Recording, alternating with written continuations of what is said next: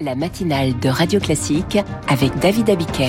Et le journal de 7h30 est présenté par Charles Bonner. La France refuse une définition européenne du viol. La gauche revendique une victoire politique sur le blocage de la loi immigration.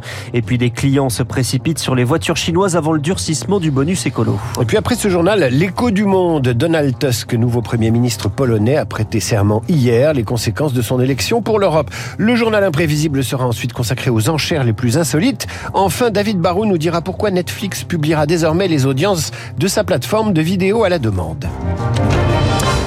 Le débat sur le viol divise les Européens. Sur la notion de consentement au cœur des débats entre les États et le Parlement pour harmoniser la définition des 27, ce à quoi notamment la France et l'Allemagne s'opposent. Les discussions n'ont pas abouti hier car le débat dépasse la sphère des juristes et devient très politique.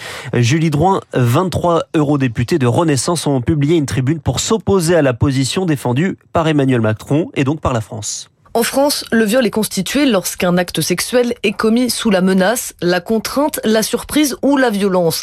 Avec cette notion de consentement, il suffira d'avoir dit non, une avancée majeure pour le droit des femmes, défend l'eurodéputé Pascal Canfin, signataire de cette tribune. Avec tous les exemples que l'on connaît, avec tous les drames humains que l'on connaît, qui ont largement été sous-estimés depuis des décennies, il est temps d'avoir une définition juridique qui soit protectrice des femmes. Et c'est encore plus important de mener cette bataille au niveau européen puisque ça permet de couvrir 200 millions de femmes. Parmi les arguments contre, certains estiment que l'Europe n'a pas les compétences pour traiter ce sujet, d'autres craignent de fragiliser l'édifice juridique national, car cette disposition européenne fera évoluer le droit français. Cette notion de consentement, elle remet en cause la définition nationale française du viol, et nous, nous pensons que c'est nécessaire. Il ne faut pas se cacher derrière des arguties euh, juridiques pour tenir compte de la prise de conscience de l'ampleur de ce phénomène qu'est le viol défini comme une relation non consentie. Pour la Commission européenne, seule cette définition basée sur le consentement permet une protection complète des victimes de viol. Julie Droin, en France, l'inscription de l'IVG dans la Constitution sera débattue en début d'année à l'Assemblée nationale et au Sénat avant la réunion des deux chambres. En congrès, date prévue le 5 mars 2024.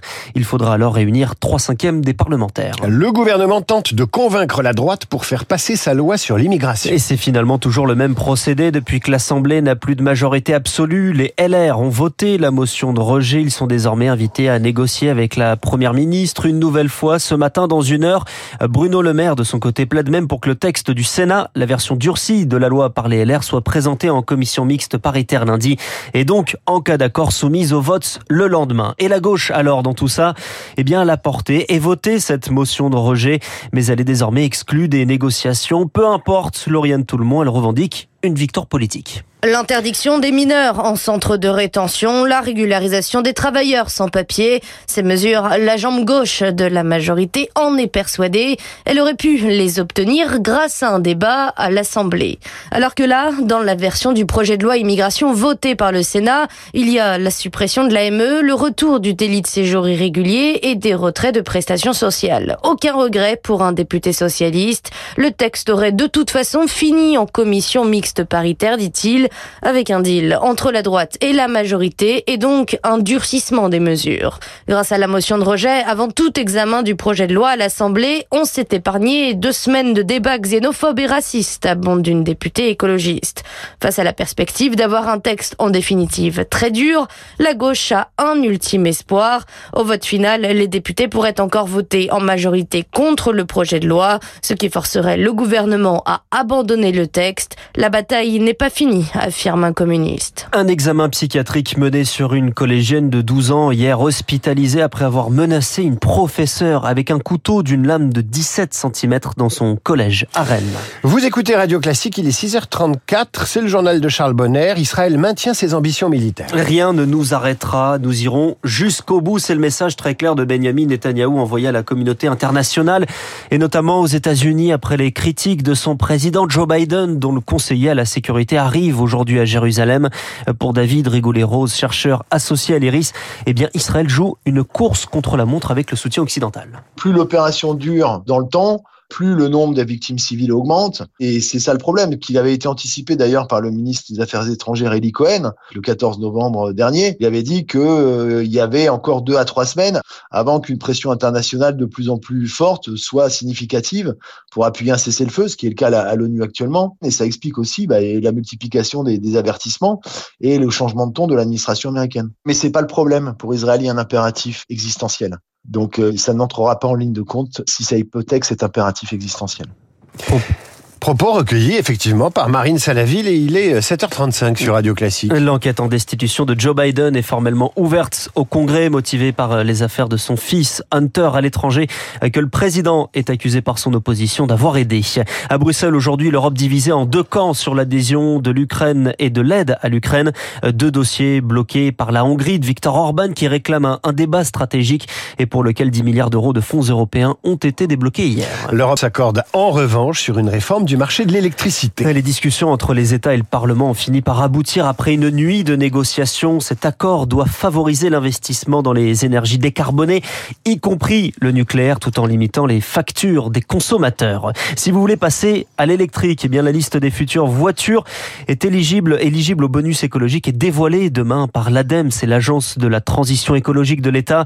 Et la grande nouveauté l'an prochain, c'est que parmi les critères, la fabrication et donc le transport entrent en compte. Voitures produites loin d'Europe ne seront donc plus éligibles, notamment celles du fabricant chinois MG France, ce qui attire les, clients qui anticipent un petit peu. C'est le reportage d'Éric Cuoche à Pontoise.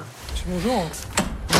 Dominique avait besoin de changer de voiture. Fini sa vieille essence, place à l'électrique plus écologique.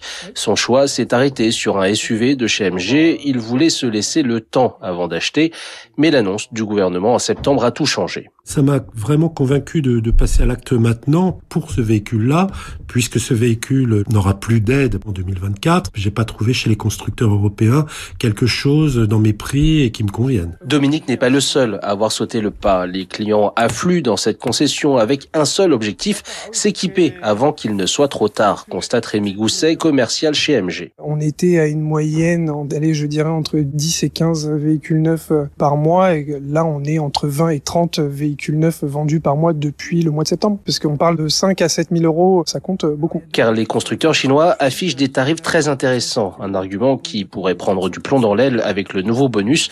Pourtant, chez MG, on reste confiant. La concurrence est en moyenne 5 000 euros plus cher. Et avant bonus, on arrivera peut-être au même prix que les véhicules européens bonus déduits. Et pour renforcer son attractivité, le constructeur chinois prévoit aussi une nouvelle gamme hybride rechargeable, moins chère que l'électrique, même avec bonus écologique. Le reportage d'Eric Kioch. Le Paris Saint-Germain va continuer à vivre des soirées étoilées en football, en Ligue des Champions. Le PSG, auteur d'un match nul hier à Dortmund 1-1, ça suffit pour euh, finir deuxième et donc se qualifier pour les huitièmes de finale. Newcastle finit troisième et il bascule donc en Ligue Europa. Là, on parlera plutôt de paillettes. On connaît la présidente du jury du 77e Festival de Cannes.